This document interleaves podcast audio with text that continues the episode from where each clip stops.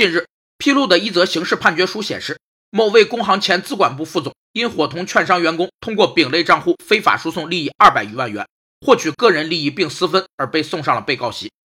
丙类账户是指机构投资者必须委托甲类账户持有人作为结算代理人，在中央结算公司以委托人的名义开立并办理其自营业务的一级托管账户。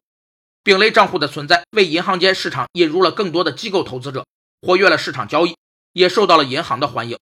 首先，与甲类账户相比，丙类账户操作更为灵活，尤其是银行理财资金要获得更高收益，大量资金利用券商、信托等渠道通过丙类账户进行操作。其次，在报价瞬息万变的二级市场，丙类账户因其活络的市场关系，往往可以充当中介的角色。第三，丙类账户游走于一二级市场，拥有丰富的渠道。